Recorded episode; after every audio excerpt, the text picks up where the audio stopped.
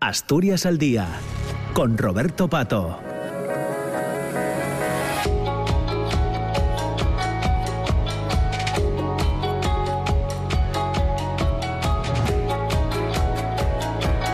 Hola, ¿qué tal? ¿Cómo están? Muy buenos días. Son las eh, 9 de la mañana y dos minutos. Bienvenidas, bienvenidos a Asturias al Día. Comenzamos el programa de hoy, de este viernes 28 de octubre, que como saben lo hacemos desde el Hotel de la Reconquista, desde el Salón eh, Auseba, como es habitual, coincidiendo con la entrega de los premios eh, Princesa cada año. Así que estaremos juntos, como todos los días, hasta las 10 de la mañana, hoy hablando de algunas cuestiones que rodean la entrega de estos, eh, de estos galardones. Les pongo en antecedentes la la economista Ana Isabel Fernández Álvarez eh, es la primera mujer que preside la Fundación Princesa de Asturias. Fue elegida para suceder a Luis eh, Fernández Vega. Fue elegida hace varias eh, semanas. Es uno de los asuntos que seguramente tratemos a lo largo del, del programa.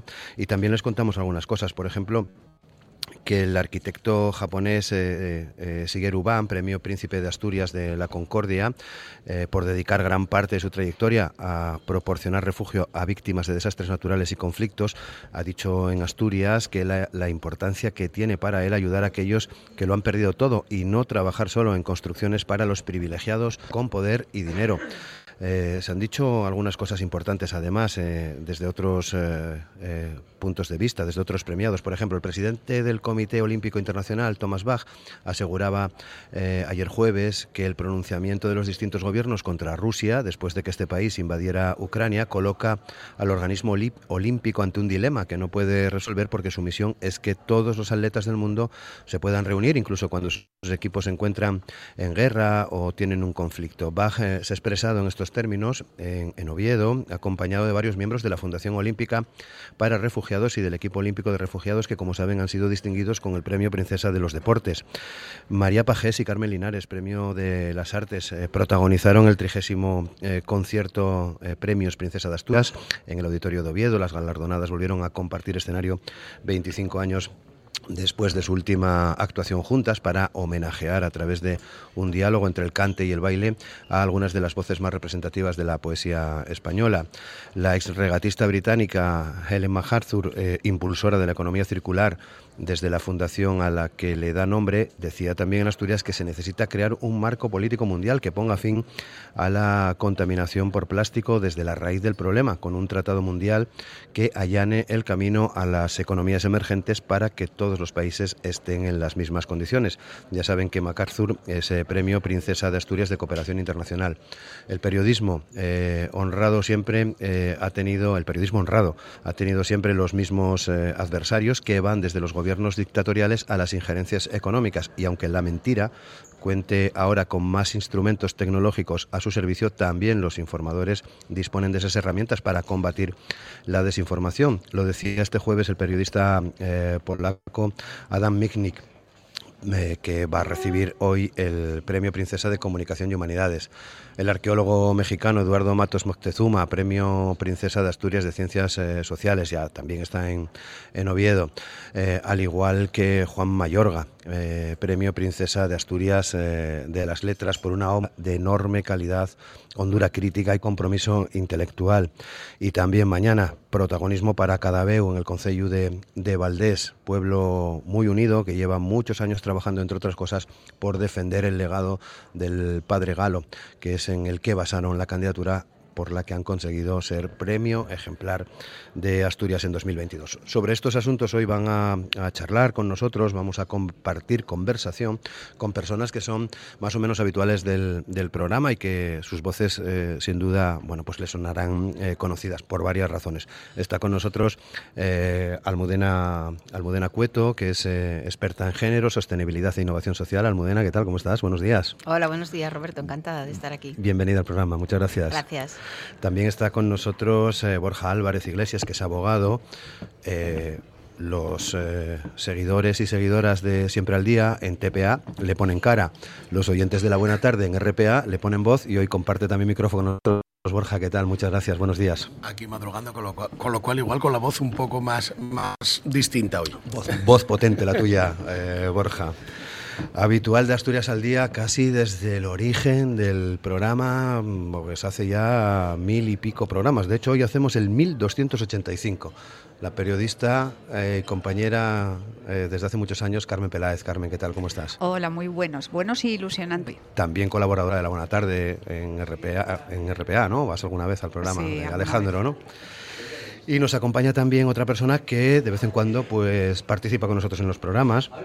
Eh, él es médico, eh, se llama Tácito Suárez y hoy comparte también conversación con nosotros. Tácito, ¿qué tal? ¿Cómo estás? Muy buenos días. Pues encantado de estar aquí con estos compañeros excelentes y desde, una atalaya nueva que es la de jubilado, con lo cual fantástico.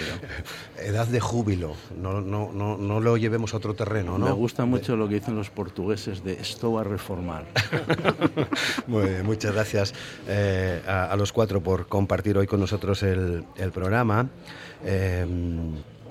La, la, fundación tiene nueva presidenta, eh, Almudena, es Ana Isabel Fernández Álvarez, es la primera mujer que preside la, fundación eh, en este año 2022. Sí, ahí, bueno, yo creo que podemos decir que la fundación tiene una princesa, una directora y una presidenta, ¿no? Hay una triada eh, que, bueno, pues es algo que nos había dado, es algo que nos había dado nunca, ¿no? Yo creo que estamos en el momento de que las mujeres, bueno, pues aparezcamos allí en los sitios donde ocurren cosas importantes. Eh, cuando digo, no, aparecer igual no es la, palabra correcta, igual la palabra correcta es que se nos visibilice, ¿no? Porque en todos los sitios donde ocurren cosas importantes eh, hay mujeres. Yo he entrado esta mañana aquí en la Puerta del Reconquista, donde hay este ambiente que nos rodea en esta tertulia de hoy y he visto mujeres por todos los sitios, ¿no? He visto mayoritariamente mujeres a la hora de, de recibirnos, ¿no? Creo que es muy importante que, que esté eh, la mujer de, de, presidenta, esta, esta economista obetense, ¿no? Eh, creo además que es muy importante y valoro mucho el trabajo de Teresa Sanjo como directora de la Fundación. Creo que hay un antes y, y después eh, del trabajo de Teresa en la Fundación. Y creo que es que cuando las mujeres eh, llegamos a los sitios no solamente es por decir que, ay, mira, hay una mujer, la primera mujer, sino que empiezan a pasar cosas, cosas diferentes y cosas distintas, ¿no? Porque al final lo que peleamos las personas que defendemos que las mujeres tenemos que estar en los sitios es que eh, haya otros valores y otras cuestiones que también sean importantes, ¿no? Aparte de los valores tradicionales eh, masculinos que imperan en el, en el mundo. Por lo tanto, bueno, pues yo creo que, que, no deja de ser pues un alineamiento con lo que parece, luego lo hablaremos con, con los premiados y, premiadas que, que busca la, la, Fundación, ¿no? Esos valores que necesita eh, el mundo, sobre todo en estos momentos tan complicados. Carmen. Bueno, que haya una mujer de presidenta siempre es una buena noticia, por cuanto la mitad de la población merece la mitad de la representación, ¿no? Pero bueno, no conozco a esta señora, esperemos a ver cómo se consolida y bueno, son todo esperanzas. Por mi parte, mm, de momento, y mientras no se autodenomine presidente, me vale. Borja. A mí este tipo de noticias son noticias que, que por, por el tiempo que va pasando y que siempre se repiten, me generan una pequeña tristeza. Me, pequeña, me genera una pequeña tristeza por el hecho de que tengo 52 años y llevo escuchando a la primera mujer desde casi mi adolescencia en distintos, en distintos ámbitos, ¿no? Con lo cual, por un lado me genera tristeza porque siga siendo noticia y por otro lado me genera un poco de, sorpresa el hecho de cómo se resiste el sistema al nombramiento de mujeres, ¿no? Cómo se resiste el sistema a que las mujeres accedan en, condiciones de igualdad a los, a los sitios, a que estén en los sitios que puedan dirigir y que puedan además convertirse en referentes desde el punto de vista femenino, que no entren dentro de ese sistema como un punto de sistema masculino, sino que aporten su visión femenina, que es la que el mundo ahora mismo necesita, como decía Carmen, un poco por, por una cuestión de igualdad. Y el derecho a la igualdad es un derecho básico. Mm. Tácito. Bueno, estoy totalmente de acuerdo con lo que han dicho mis compañeros de mesa y quizás yo la mejor presidenta que conocí del InSalud, del mundo sanitario, fue una mujer y sigo pensando lo mismo, ¿no? Por su capacidad. Solo quería decir una cosa, es decir, la procedencia de la presidenta viene de, es la rectora de la Universidad privada de Madrid, CUNEF, donde estudia la élite, élite de este. Entonces, eh, y me llama la atención, por ejemplo, Vanity Fair dice de ella que sus características, porque desconozco cuáles son los criterios para elegir al presidente, ¿no? pero viendo la composición del patronato, me parece que los cumple. Y sobre todo parece ser que es una mujer muy discreta, muy poco protagonista, tiene mucha mano izquierda, tiene mucho tacto y tiene mucho compromiso. Por lo tanto, yo creo que encaja muy bien en la línea, ya no de mujer, sino de, del patronato, una línea de, más o menos de siempre. Muy bien. Bueno, sí, Almudena. Eh, bueno, yo quería, eh, acabo de mirar en el móvil hace un rato antes de empezar el programa. Eh, lo digo a, la, bueno, pues siguiendo un poco las palabras de Tácito, la élite, ¿no? Y es verdad que en el patronato de la Fundación Princesa de Asturias, bueno, pues están ahí sentadas las empresas élite y top de, de este país, ¿no?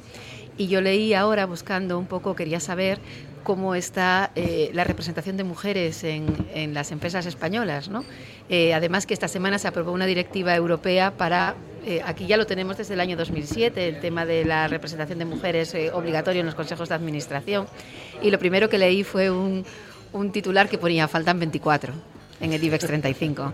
Entonces, eh, yo creo que todavía nos queda mucho por recorrer, pero, pero felicito bueno, pues que la Fundación tenga una mujer presidenta. Pero la, la, situación de la nueva presidenta, desde luego, en ese sentido es ideal, porque está al máximo nivel de representaciones, MAFRE, Banca Sabadell, el Consejo Nacional del Mercado de Valores, en fin, ahí lo dejo. Muy bien, bueno, pues eh, avanzamos un poco más, son las 9, ya, 9 y 13 decíamos en la entradilla, recogíamos algunas de las cosas que han ido sucediendo en los últimos días en relación a los, a los premios y a los premiados. Eh, se premia al, flamenco, al teatro, a los creadores de la inteligencia artificial o a la eh, precursora de la economía eh, circular. Borja, ¿son los premios, desde tu punto de vista, claro, acordes a este siglo XXI en el que, en el que ya estamos? Son los premios que yo creo que sí que pretenden ser acordes, sí que pretenden ser acordes sobre todo en lo que es los premios estrella, ¿no? lo que es la cooperación internacional, lo que es todos este, estos premios que parece que van un poco dirigidos pues, a buscar los nuevos referentes, ¿no? el nuevo referente de la economía circular, el nuevo referente de, del arquitecto que trata de atender a los más débiles. No estamos ya quizá en ese momento en el, en el que se premiaban éxitos más mm, mercantiles, más más éxitos más académicos, sino que se va un poco más a la, a la base, ¿no? se va un poco más a la, a la especie humana. Y a mí en ese, en ese, sentido sí que me interesa. Intentan ser un poquitito, un poquito más innovadores, porque a mí que las letras recaigan en un dramaturgo siempre me parece muy bien, porque parece que el teatro no es literatura y sigue siendo literatura. Yo creo que sí que son acordes con el, con el siglo XXI. Carmen. Bueno, eh, me gustaría conocer algún día por dentro un, jurado, sí, porque no, no tengo muy claros cuáles son los criterios. No sé si son políticamente correctos y vamos a dar a un porcentaje de dramaturgos, a un porcentaje de mujeres. Y creo que esa, esa experiencia sería muy interesante y enriquecedora. Aparte de eso, los premios me gustan porque sí, eh, que no siempre ha sido así. Ha habido una temporada en la que no me ha gustado, pero me gustan porque son una de las pocas, escasísimas ocasiones a lo largo del año en el que podemos soñar y dejarnos llevar por la ilusión. Eh, estamos todo el año en el nivel miseria de cuál es el precio de la luz para ver si sobrevivimos y en esta semana estamos rodeados de talento, eh, nos, nos impulsa hacia arriba. Pensar que hay otras cosas y, soñar con, con, mejorar el mundo, por ejemplo. ¿no? Tácito. Sí, yo estoy totalmente de acuerdo. Eh, sí, bueno, supongo que lo visteis, leísteis este Harari, este israelí escribió en su último libro Pensamientos para el siglo XXI, nos advertía de tres cosas, ¿no? La guerra nuclear, la disrupción tecnológica y el cambio climático. Hombre, yo creo que los premios van por ahí, ¿no? Pero yo mm, te lo diría con cuatro palabras. Yo creo que con el flamenco, como decía Borja, premian la tradición, premian la raíz, con el teatro premian la cultura. Lo que no sé es cómo medir la cultura, es una cosa que, que me obsesiona. La economía circular, estamos hablando de reciclar, bueno, lo que hicimos toda la vida, ¿no? Arreglar zapatos, el otro día la noticia era que hay un señor en España que arregla zapatillas de deporte, pues me parece muy bien, ¿no? Y después con, el, con Adam, pues yo creo que premian la libertad de expresión, por lo tanto, totalmente de acuerdo. Almudena. Bueno, yo creo que son unos premios bastante políticos y que ponen en realidad eh, pues la importancia ¿no? de los temas a nivel, a nivel mundial que tenemos y de los retos que tenemos como como mundo. Eh, pues eh, como decían compañeros, ¿no? el cambio climático, eh, los desastres naturales que vienen del cambio climático, los refugiados que vienen del cambio climático, ¿no? Al final todos los premios y todos los premiados están están unidos, ¿no? Los cambios, la inteligencia artificial que va a suponer eso para para nuestras sociedades, ¿no? Si vamos a dejar de ser humanos, si vamos a tener eh, cibors, ¿no? El otro día eh, yo leía, ¿no? En todas estas noticias que además eh, se acercan mucho, los premios permiten que todos estos temas se, se amplíen, ¿no? A, todo el mundo y que todo el mundo pueda hablar con ello, ¿no? Decían, va a haber máquinas más inteligentes que los hombres, ¿no? De hecho, Claro, también tendríamos que pensar qué es la inteligencia. Si, si el manejo de datos, la acumulación y no sé, no, yo no creo que ninguna máquina vaya a, a, superar a una, a una persona, ¿no? Y me encanta el premio del deporte, que nunca creí que yo iba a decir iba a decir esto porque no soy yo una conocedora del deporte. La mayor parte de los años no sé a quién premian en esta, en esta candidatura, pero me encanta. Eh, fijaros, yo no sabía que existía este, este, este equipo, ¿no? Este equipo de personas sin país. Y tenemos muchísimas millones de personas en el mundo sin país, ¿no? Y no lo pensamos todos los días, solo cuando hay una crisis de refugiados, como si solo hubiera, mente, solo hubiera una y solo durará el tiempo que salen las noticias, ¿no? Me ha gustado mucho este premio.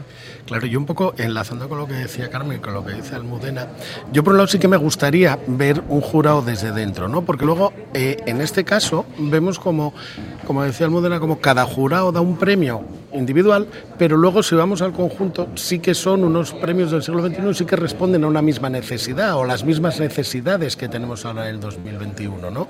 Las mismas necesidades que nos está provocando el cambio climático, que genera refugiados, que genera pobreza y que genera una desigualdad, que es lo que se trata de evitar con los premiados. Por eso a mí me, me sorprende también cómo de una actividad individual de cada jurado al final sale un conjunto pues con una determinada armonía, ¿no? Eso me, me, llama la atención. Igual hay un plan y no nos lo cuentan. Y no nos lo cuentan. Muy bien. ¿Tacito quieres añadir algo? No, no, en este, en este, este capítulo estamos bien. Este, muy bien. Yo creo que sí hay un plan, evidentemente, ¿no? Eh, y no creo que sea malo que haya, que haya un plan. La Fundación Princesa de Asturias no solamente trabaja esta semana, sino que bueno, pues hacen una labor muy importante ¿no? durante, durante todo el año. El hecho de que haya un plan.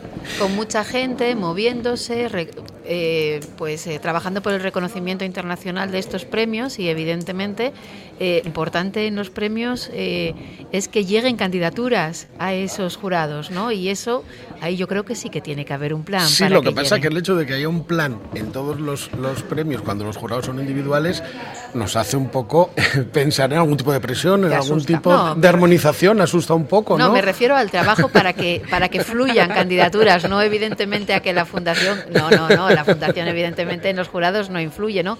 Pero sí que hay que hacer un trabajo muy importante previo para que, para que haya candidaturas, ¿no? Para que haya gente trabajando el montar candidaturas eh, por el reconocimiento que tienen estos, eh, estos premios, ¿no? Y por el nivel de las personas premiadas que llegan a esos jurados, que no olvidemos que llegan un montón y que cada una de las personas que llegan seguramente podrían ser merecedores de, del premio. Sí, sí, eso es muy interesante. Pero solo una cosa que dijo antes Almudena de la inteligencia artificial, que las máquinas no serán más inteligentes que nosotros, seguro, no, no lo dudes, no lo serán.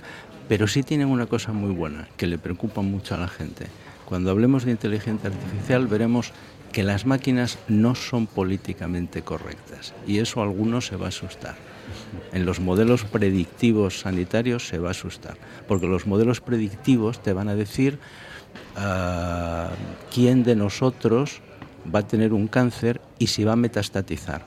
Pero también te va a decir, ahora que hablamos de recursos sanitarios continuamente, si los recursos que tenemos están rindiendo lo suficiente. Eso las máquinas te lo van a decir y políticamente correcto nunca te lo van a decir.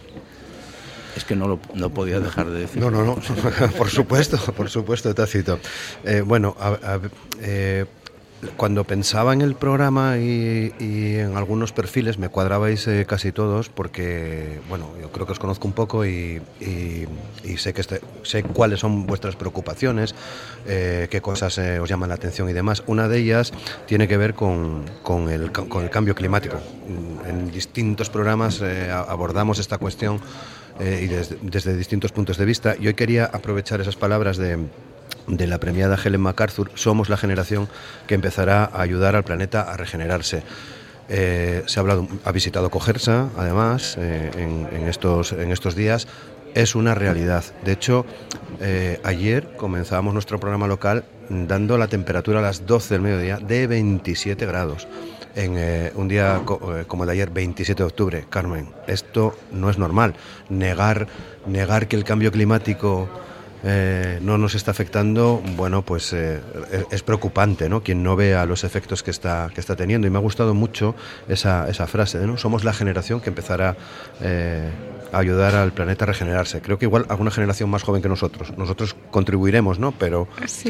Lo malo es que debemos de llevar unos 50 años diciendo eso. Eh, me parece bien el premio en el sentido en el que es un, un aldabonazo más en nuestras conciencias. También dijo ayer en Cogersa una cosa muy interesante que era que eh, si reciclábamos los vertederos empezarían a ser cosa del pasado. Bueno, pues los vertederos, otra cosa, otra cosa, otra cosa, pero por Dios tenemos que hacerlo ya, porque llevamos hablando del agujero de la capa de ozono, de todas las mm, barbaridades que nos supone el uso loco este del plástico que tenemos en esta civilización. Lo que no quiero de 25 años hablando de lo mismo. Claro. Almudena. Eh, Estados Unidos y China no han firmado el, el protocolo de Kioto. Eh, es, es, verdad que... Bájanos a tierra, bájanos. es verdad que, que, no va solo de Estados Unidos y China, ¿no? que también, sino que todos podemos Pero hacer... Son muchos. Todos podemos ser consumidores responsables, tenemos que consumir menos, ¿no? consumimos muchas veces eh, muchas cosas. Tenemos que además eh, ser hacer activismo desde, desde nuestro poder de consumo. ¿no? Si vamos a un supermercado vemos plástico por todos los lados. Yo ahora mismo tengo una botella de plástico aquí al lado que me estoy, que me estoy bebiendo. Podría tener una de cristal, pero tengo una de plástico. ¿no? Eh, puedo, puedo hacer con ella o reciclarla, pero si no, la, si no se fabrica sería muchísimo, eh, sería muchísimo mejor. ¿no? Yo creo que el tema del cambio climático es eh, fundamental creo que es bueno que nos estemos planteando que, haya, que hay que cambiar. Eh, creo también que, Roberto, permíteme un, en esta época, en octubre, siempre hace este calor en Asturias. Lo sé porque fue mi cumpleaños ya, esta semana y sé que ya, siempre. Ya, sé, que el, aire les, el aire les castañes. El aire les castañes. sí, sí, sí. Que no lo perdamos, ¿no? Porque igual el no. cambio climático puede hacer que tengamos frío. Pero ¿no? cuando en llevamos esta... todo el mes. En esta en esta época. Ya ¿no? cayeron Yo, todas las castañas. Hay que hay que consumir menos. Tenemos que saber bien lo que lo que hacemos. Eh, tenemos que acabar con, con, determinadas cuestiones que que son eh, que son dañinas como eh, el plástico y se pueden acabar las cosas, ¿no? Y, y, la digitalización y la inteligencia artificial y todas estas cuestiones yo creo que pueden ser un buen aliado para, para luchar contra el cambio climático. Borja. A mí lo que, lo que más me, me gustó de, de, esta mujer, de la premiada de Ellen MacArthur, es que por primera vez, o por lo menos por primera vez que yo lo vea, ¿eh? que yo tampoco, tampoco estoy tan atento a todo, pero por primera vez veo a alguien que busca la solución por arriba. Quiero decir, busca la solución a través de las grandes corporaciones y a través de los estados. Yo estaba un poco harto de que nos cayera al ciudadano y al individuo particular la carga de la, del cambio climático, ¿no? O sea, de repente mi madre tuvo que dejar de usar la laca, yo tengo que dejar de usar las bolsas del supermercado, pero resulta que las grandes corporaciones siguen envolviéndolo todo en plástico y siguen vendiéndonos la botella de, de, plástico. Que me dices, no la compres, vale, yo no la compro, pero no la fabriques, lo que decías tú. Y me gusta este planteamiento de la economía circular precisamente porque empieza por arriba. Dice, vale, el ciudadano ya está haciendo muchas cosas, hay que hacer más, hay que concienciar, por supuesto, pero vosotros desde arriba tenéis que empezar a plantearos una forma nueva de producción, una forma nueva de producir de acuerdo a unos criterios que dejen menos huella, menos huella ecológica y que de alguna manera reparen ese, ese cambio climático. Yo creo que este fue uno de los premios que más me sorprendió por eso y quizá por mi desconocimiento también un poquitín de la economía circular que ahora me hizo un poco entrar, que es lo, para lo que valen los premios al final, ¿no? para que todos entremos un poco a analizar cuestiones nuevas. Sí, habíamos hablado mucho, alguna que otra vez sobre economía circular en Asturias, que lleva ya tiene un recorrido, pero ciertamente eh, a partir de ahora creo que va a ser todavía más importante, Tácito. Sí, yo creo que a mí el MacArthur... Eh, por ella misma me encanta. Es una persona que es capaz de dar la vuelta al mundo metida en un barco sola, ya me parece que tiene que tener tal cantidad de tiempo para pensar. Vamos a hablar de las tres R, seguro. Lo que decía Borja es, es muy cierto, ¿no? Fue capaz de poner de acuerdo a 157 países y conseguir el primer tratado internacional jurídicamente vinculante sobre el asunto este del plástico, que yo creo que tiene que ser una persona que tiene la cabeza muy amueblada. Pero yo os voy a dar un disgusto enorme con el tema del, del cambio climático, ¿no? Almudena nos acaba de bajar a la tierra, pero os voy a decir una cosa, seguramente no me vais a invitar más. En el año 2000, un grupo de, de gente que estábamos muy preocupados, empezamos a hablar de las daily dose, es decir, las 12 plagas que iban a venir. A los seis meses vino el ébola. Al poco rato tenemos todos los años la fiebre del Nilo, ¿no? Los mosquitos están pasando porque ya lo siento, ¿no? Yo cumplo años el 15 de octubre y también es, pero pasan los mosquitos de África que antes no pasaban. Y os voy a contar una cosa para que os quede. Hay una cosa que se llama la herida medioambiental. Es decir, todos los que estamos aquí estamos teniendo alguna célula que está mutando hacia un cáncer debido al cambio climático. Y la herida medioambiental no la, no, no la conocemos. Habla muy poca gente de ella y ya lo siento que os vayáis para casa así. No, eh, cuando decía aquello de los perfiles, eh, estaba claro por qué te invitábamos, Tácito. Es una cosa. Para muy- hacernos llorar. Es No, una no, cosa muy, muy interesante. Eh, y bueno, eh, por ejemplo, ¿por qué no empezamos a utilizar energías renovables en las instituciones? ¿Os imagináis que en cada colegio de Asturias quitáramos la caldera de gasoil y pusiéramos una de pellet? ¿O en los centros de salud? ¿O en los hospitales? ¿O de toda España? Con eso haríamos mucho. Hay un hospital en Asturias que lo tiene. No voy a decir cuál es. O un jersey de lana, ¿no? Por ejemplo. A veces eh, eh, no necesitamos estar a 24 o 25 grados en Por ejemplo. invierno en casa, ¿no? Nos Las ponemos tres, eh, un las jersey, tres R's, ¿no? unas zapatillinas de estas de felpa, la bata de toda la vida, Sí, un jersey de lana y estamos a 18, porque si en a 18 grados en verano en una terraza nos tomamos una caña, ¿no? Pero en casa queremos estar en manga corta en invierno. Correcto. Todos, eh, yo sí que creo que es cuestión nuestra, ¿no? Y una cuestión individual también, ¿no? De los estados, de las grandes Sí, sí. empresas, pero somos muchos miles de millones eh, de, de personas en el mundo haciendo las cosas mal. Había una frase en el año 2000 que estaba muy de moda con este tema, que era aquello de eh, piensa globalmente y actúa localmente, ¿no? Y era una cosa que, que va por donde dice Almudena, pero estoy totalmente de acuerdo con lo que No, a ver, dices. ¿eh? lo que- a lo que mí me encanta lo que ha hecho esta mujer Claro. eh, por arriba. A lo que me refiero es que hay que seguir concienciando, por supuesto, y un poco con lo que decías tú, Tacito, eh, esto nos afecta a todos. Quiero decir, que yo elija beber eh, en botella de plástico en vez de en botella de cristal, nos afecta a todos. Al final afecta a mi célula y a la tuya, pero también a la mía, con lo cual en el, en el comportamiento ecológico hay un, un tanto de egoísmo importante que deberíamos de, de sacar arriba. Quiero decir, lo hago no por ti, sino que lo hago por mí. Pero a mí me sigue preocupando que nosotros, yo creo que a nivel individual sí que estamos más o menos concienciados con que podríamos estar más, vale, y que podríamos hacer más también, pero a la vez tenemos un bombardeo consumista por parte de las grandes corporaciones, un bombardeo que, vamos a ver, es que yo, hay una cosa que últimamente a mí me saca de quicio y es que si yo me compro un bolígrafo, uno solo, por, corre- por internet en China, hay un señor que me lo trae desde China.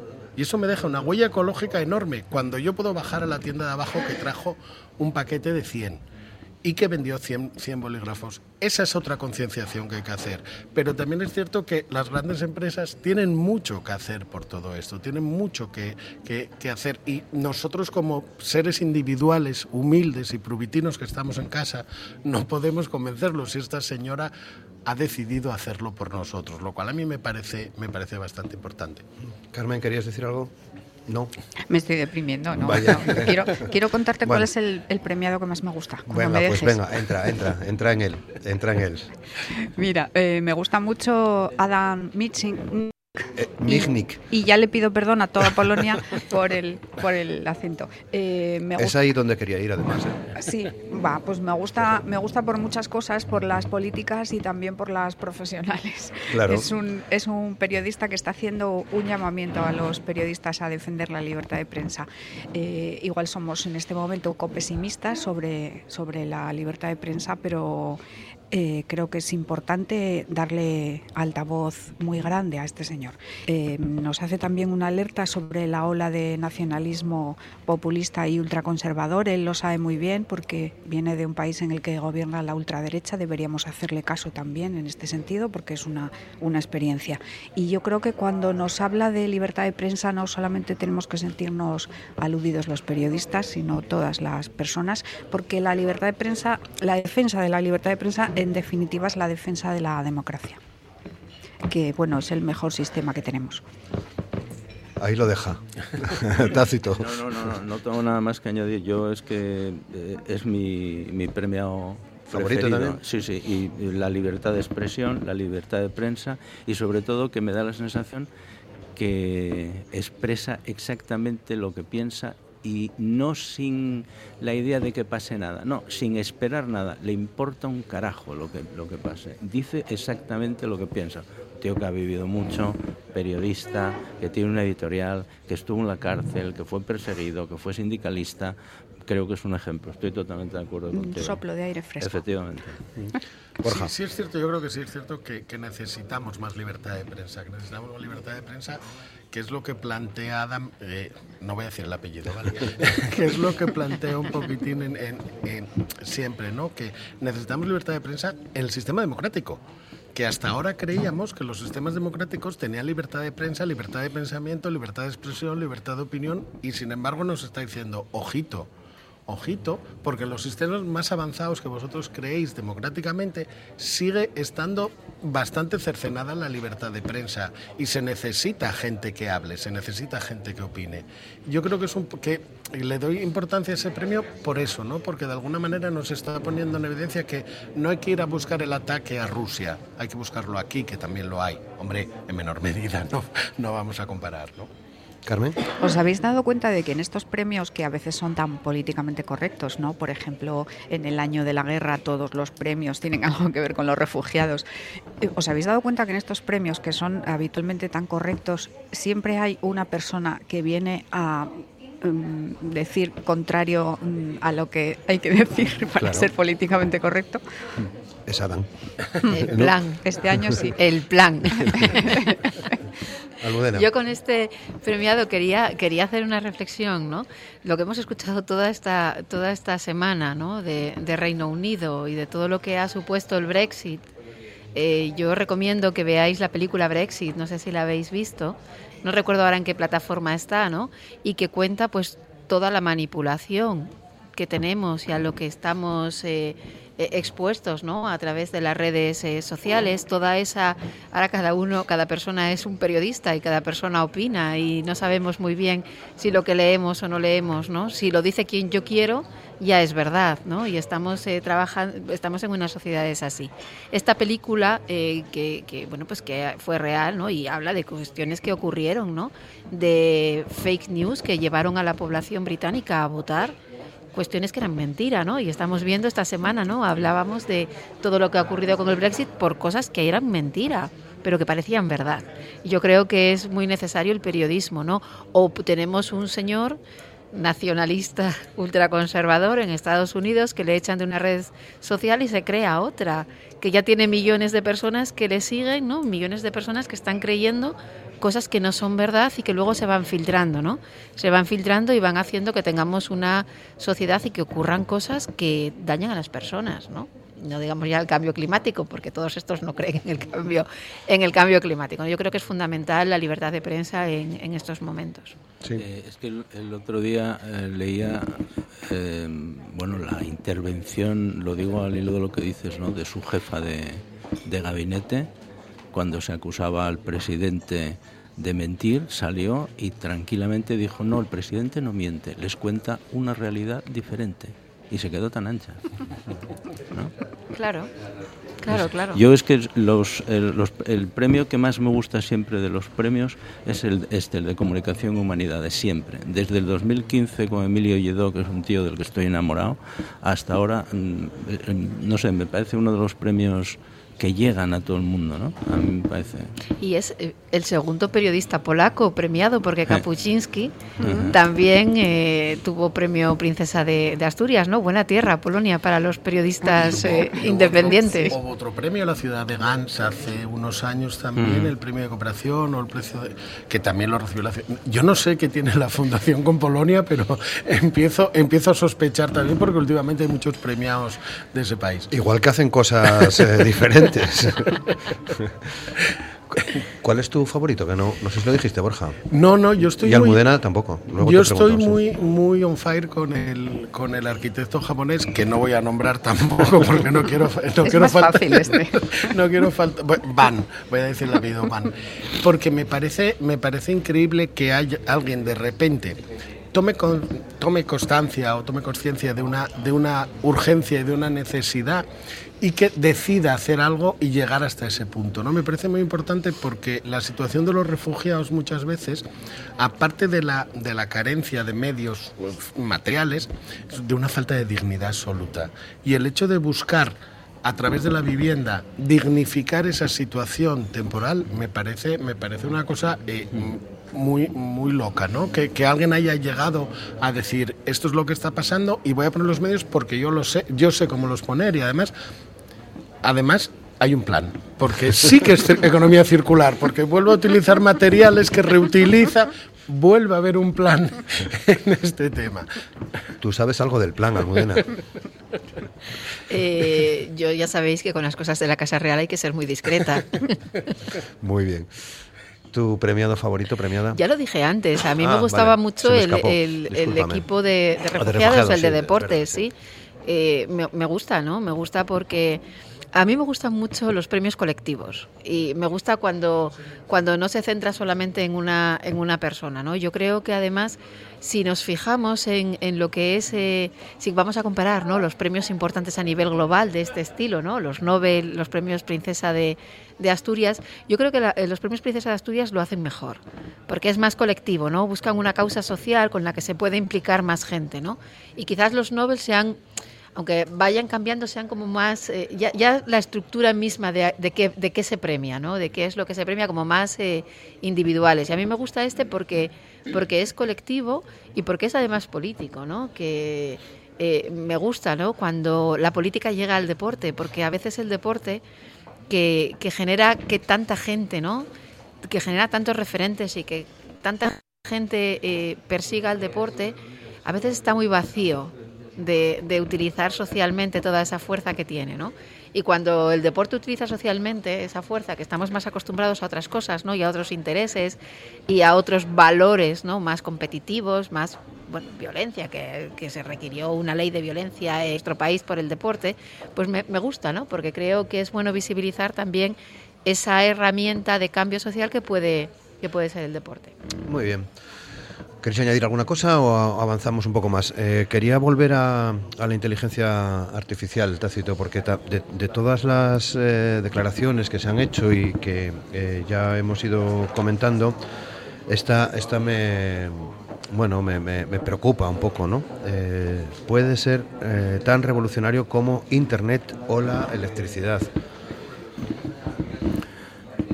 Mira, estos, estos días ando yo muy metido en el asunto, porque estuvimos hablando hace, hace dos semanas en, en, la cuenca de la supercomputación y del centro de supercomputación que hay en León y la necesidad de tener uno en Asturias, o la necesidad de tener uno en, en Que dirige un langreano, ¿no? Que dirige un langreano, Entonces, sin lugar a dudas, pero claro, la inteligencia artificial es que está presente en nuestra vida eh, seguramente alguno de vosotros para llegar hasta aquí puso el GPS, pues eso es la inteligencia artificial. Pero si lo llevamos al terreno que entiendo yo que es una de las razones por las que estoy aquí, que es el sanitario, es un mundo absolutamente brutal, porque todos los modelos predictivos sobre cáncer, eh, sobre diabetes, es decir, nos va a permitir adelantar tiempo. Las vacunas del COVID están basadas en eso. Es decir, todos los modelos predictivos van a pasar por una inteligencia artificial que se va a alimentar de millones de datos, que los va a manejar un supercomputador y va a hacer que los cinco que estemos en esta mesa, cuando tengamos un evento coronario, que por cierto, tengo que aprovechar para decir que el evento es algo que aparece de manera inesperada, por eso lo llamamos evento coronario, evento, nadie se programa un infarto, que yo sepa, ¿no? Pero dice, no, voy a un evento, no, no, va usted a un acto programado, el evento es otra cosa. Por lo menos en medicina lo usamos así, ¿no? Entonces tendremos algún tipo de dispositivo que de la que vas camino del hospital, en el hospital ya van a saber qué enfermedades tienes, qué es lo que tienes y cuando entres por la puerta, gracias a la inteligencia artificial, por ejemplo, van a tener tu diagnóstico hecho, tu tratamiento, dónde vas a ingresar y dónde no. Decir, está presente en nuestra vida, pero en el campo sanitario eh, o en la agricultura o en el estudio de seta es una herramienta literalmente, yo creo que esencial. Todo va camino en este punto de la medicina personalizada, por ejemplo. Que es un concepto cada vez más habitual. Absolutamente. Hay áreas sanitarias en este país, eh, concretamente creo que es en La Rioja, que están haciendo ya experimentos concretos con, desde un centro de salud, conectar con un hospital y utilizar esta, esta, esta herramienta para simplemente ganar tiempo al tiempo en problemas como ictus, como, como infartos, como problemas coronarios de cualquier tipo. El tiempo es vida, por lo tanto es algo, mm, vamos, yo diría que hasta vulgar. Carmen.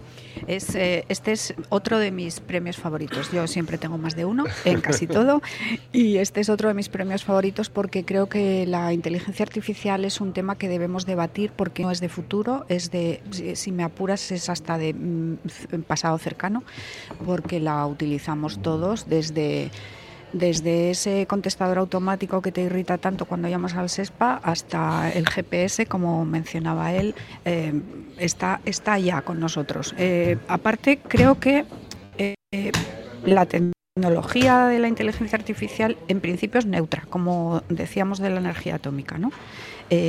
creo que hay demasiada gente que se toma esto como con miedo creo que no debemos tener miedo a algo que tiene tantas aplicaciones que nos van a ayudar en nuestro día a día. Eh, dejar la inteligencia humana para otras y no para tareas repetitivas en el trabajo, por ejemplo, me parece un progreso. Tenerle miedo me recuerda a los que tenían miedo a la máquina de vapor, ¿no? Siempre tengo esa imagen en la cabeza de los de los libros de la EGB, que tengo esa edad. Eh, Almudena. Yo he escrito aquí en mis notas eh, decir que la inteligencia artificial no es neutra. Nada en un mundo desigual entre mujeres y hombres puede ser neutral y la inteligencia artificial tampoco lo es. ¿no? Eh, yo recomiendo un libro que me estoy leyendo yo que se llama eh, La mujer invisible, que es de Caroline Criado, eh, que hace un análisis brutal de todo lo que significa el sesgo de género en los datos. Si vivimos en un mundo donde no somos iguales eh, mujeres y hombres y lo que se maneja son datos, eh, los datos también tienen ese sesgo de género y las cuestiones y los algoritmos también tienen ese sesgo de género, ¿no? Cuando ponemos mujer en Google nos salen unas cosas, cuando ponemos hombre en Google nos salen otras cosas, ¿no? Eh, y luego eh, alguna anécdota, ¿no? Eh, cuando los equipos desarrolladores de esta inteligencia artificial son mayoritariamente masculinos, se preocupan de, algunas. Pero ahí está el sesgo, no está artificial, sino en los datos. Entonces, por ejemplo las mujeres, la voz de las mujeres hay más tienen más dificultad los algoritmos para encontrarla. ¿no? Yo aquí aprovecho para decir a todas aquellas personas que le preguntan al tontón y tienen que decirlo 40 veces, ¿no? y tienen al hombre sentado, al marido sentado al lado diciendo, es que no lo haces bien. No, no, es que la máquina no está preparada para mi voz, porque se ha entrenado, ¿no? el algoritmo se ha entrenado con una voz que no, es, que no tiene mi tonalidad, porque en el equipo de entrenamiento del algoritmo no ha habido mujeres, ¿no? Entonces creo que no hay que perder de vista que, eso, bueno, pues está pasando. Recomiendo este libro porque además es divertido, te das cuenta de muchísimas cosas en el diseño de productos y sobre todo tecnológicos, ¿no? ¿Por qué los móviles son tan grandes para la mano de una mujer y no se hacen, ¿no? ¿O por qué los instrumentos quirúrgicos eh, tienen un tamaño no pensado ¿no? para las mujeres cirujanas ¿no? en todo esto. ¿no? Yo creo que la neutralidad en el mundo que estamos, por mucha máquina que haya, no, no está garantizada. a, mí es que me encanta estar en una mesa con Almudena porque siempre te sitúa en el punto medio. No, la, yo porque tiene un plan. Efectivamente. Yo lo único que decía era que eh, quería añadir que es una herramienta que, como todas, si se usa bien es buena herramienta y si se usa mal es mala herramienta. Ahora, eh, lo que dices pues es cierto. Hay tres cosas que hay que tener en cuenta, eh, muy en cuenta, que están dando muchos problemas. Son problemas legales, problemas éticos y problemas sociales. Esto es lo que la inteligencia artificial y por ahí van a ir los tiros. Pero vamos, que es una máquina que nos va a arrollar, no, no tengo ninguna duda. Borja. A mí es que me acaban de hundir. Entre los tres me acaban de hundir. En primer lugar, me ha, Tácito me, me, ha fastidiado para toda mi vida la palabra evento. Eso, eso, ya, me dejó, eso ya me dejó fatal. Luego Carmen eh, dijo que no había que tener miedo a algo que yo por lo menos respeto le tengo. Y para finalizar, Almudena me acaba de decir que tengo la voz femenina porque mi tontón no me entiende nunca. Con lo cual, entre los tres, me habéis hundido un poco la mañana. Ahora bien, respecto a la inteligencia artificial, yo sí tengo mis dudas y mi respeto, no voy a decir miedo, Carmen, voy a decir respeto, eh, porque funciona a través de datos y los datos alguien los mete, para empezar y a partir de ahí los resultados en algunos casos pueden tener diferentes problemas éticos al final, con lo cual siempre tendremos que eso sí tiene razón Carmen, hay que empezar a pensar y repensar este, esta cuestión por todos los problemas que nos puede causar. Tacito habla mucho de los, los las repercusiones eh, tecnológicas en la medicina. Bueno, pues en, mi ámbito, en el ámbito legal, hay varios programas ya que anticipan la posibilidad de que un, eh, de que un delincuente pueda ser reincidente o de que un barrio determinado, en Barcelona el otro día se presentó una tesis sobre eh, qué zonas pueden tener mayor anticipación, mayor probabilidad de sufrir un delito. Si yo quiero aumentar o bajar el precio de una vivienda, puedo cambiar los datos, con lo cual puedo hacer que barrios suban de valor y otros bajen de valor. Y por otro lado, en el tema de los delincuentes, nosotros vamos a tener una persona que vamos a condenar para toda su vida porque ya no le vamos a dar ninguna oportunidad de reinserción, porque estamos diciendo que va a delinquir sí o sí. Con lo cual, la inteligencia artificial está muy bien, lógicamente todo está muy bien, pero, pero yo le sigo teniendo respeto. Por eso me parece un debate necesario, porque si ya te parecía eh, que te daba un poquito de respeto con los datos que estamos manejando, no sé cómo te vas a quedar cuando te digas que uno de los cuatro premiados, no sé exactamente cuál, ha dicho que el reto ahora es hacer máquinas con sentido moral. Y, pero entonces la moralidad, la moralidad se, se, establece a partir de datos o qué moralidad nos van, nos van a introducir. La moralidad de quién. La verdad es que eh, es un futuro que está aquí y es un futuro que como ya está aquí nos da bastante miedo, ¿no? Y aparte que yo creo que es un futuro muy alimentado también por, por la ciencia ficción. Siempre estamos viendo la ciencia ficción cualquier tipo de catástrofe o cualquier tipo de, de cuestión con las máquinas, con lo cual ciertamente respeto hay, pero yo creo que hay que plantear eh, límites o hay que plantear una, un código ético sobre, sobre la inteligencia artificial. Yo, me, Está claro. me he levantado cinematográfica hoy, ¿no? Estaba pensando en la película Minority Report, que es de, ¿no? Esa, ya, ya, tiene años, además, esa película que había hecho esa, esta reflexión, ¿no? Ex Máquina es muy buena también. También, ¿no? Y en Estados, en Estados Unidos, yo leí hace ya un tiempo, ¿no? Hay algunos supermercados que han implantado sistemas donde dependiendo de cómo se mueva la persona, ¿no? Porque, porque ya hay algoritmos que, que han hecho de cómo o sea, analizando lo que graban las cámaras cuando alguien roba, pues ya hay algoritmos que, que definen de este, este me va a robar y entonces le están parando ya antes de que lo haga, ¿no? Simplemente porque se mueva de determinada manera o tal. Eso evidentemente para la democracia es un peligro brutal, ¿no? Eso sí da miedo. Da miedo. Bueno, interesante el debate. Si queréis quedamos otro día y nos metemos eh, más tiempo, pero estamos llegando al final. Son ya las 9 de la mañana y, y 50 minutos y quería hablar de Cadabeu. Eh, hay gente de Sotrondio, hay gente de Oviedo, hay gente de Nava, no hay nadie de Cadabeu, ya, ya lo siento, pero seguro que todos conocemos la regalina y conocemos Cadabeu y hemos leído seguramente en Jingua al padre Galo, en fin, Cadabeu, eh, Almudena. Yo como soy de Nava, Nava también fue pueblo ejemplar en el año 96, entonces también eh, a mí me gusta el pueblo ejemplar porque y creo además que, que, hay que hay que visibilizar que no es el pueblo porque sea guapo. Hay gente que dice, es que es muy guapo, hay unas casas, tiene unas vistas. No es, claro, en realidad eso pasaba antes, ¿no? Pero no, pues el, también hay un plan, ¿no? Y la fundación premia fundamentalmente a las personas del pueblo, ¿no? Y las cosas a la comunidad, ¿no? Y, las cosas, claro, yo me acuerdo cuando Nava fue pueblo ejemplar que decían, pero si Nava y feo, lo decían algunos, digo yo, pero los navetos y las navetas, no. Eh, yo creo que, que, todo, pues premiar, ¿no? Pues el trabajo en, en comunidad, en este mundo tan tecnológico y tan que estamos viendo tan eh, que en un sitio pequeño ¿no? las personas hagan cosas en común por, por los demás, solidaridad, el, tema cultural, ¿no? el, tema también de reivindicar el, paisaje y, nuestros recursos y yo creo bueno pues que enhorabuena a todas las personas de, de, Cadavedo ¿no? y, y, que es una es casi una, una lotería que toca porque podría haber muchos en Asturias pero pero es una cosa muy muy guapa que no van a olvidar Claro, Borja. Eh, yo estoy, yo, yo para mí el pueblo ejemplar siempre es uno de los premios que también que más me gusta, pero me gusta mucho porque, eh, por lo que decías, ¿no? Porque se premia a la comunidad y porque yo entiendo que en el mundo que vivimos ahora hay un plan y hay unos premios del siglo XXI. En el mundo que vivimos ahora es muy necesario revitalizar el sistema rural, revitalizar la vida rural, revitalizar los pueblos. Y en Asturias es más importante todavía porque tenemos la mirada siempre puesta en el centro, pero tenemos mucha ruralidad alrededor que es necesario. Y solo se puede vivir bien en rural, en rural si tienes una comunidad, si tienes un entorno, si tienes una forma de socializar y además tienes proyectos comunes, culturales y de todo tipo. ¿no? Por eso me, me gusta que se premie la comunidad y que se, que se premien los pueblos ejemplares para que puedan sentirse satisfechos del trabajo que están haciendo y sentir un poco de aliento para poder seguir ese trabajo. Porque, insisto, a mí lo rural en el siglo XXI me parece básico para la economía circular. Carmen. Cada vez es un lugar hermoso que conozco muy bien y este premio nos gusta a todos siempre porque pone en valor la zona rural y sus gentes, igual que los anteriores y igual que serán los próximos. Eh, sirve para poner a ese pueblo en el mapa turístico en ocasiones, pero bueno, bien es necesario hacer otras cosas, como por ejemplo el despliegue de fibra óptica, para que eh, cada vez siga contando con su gente y no tenga que irse. Y le llegue la inteligencia artificial. Exacto. Tácito.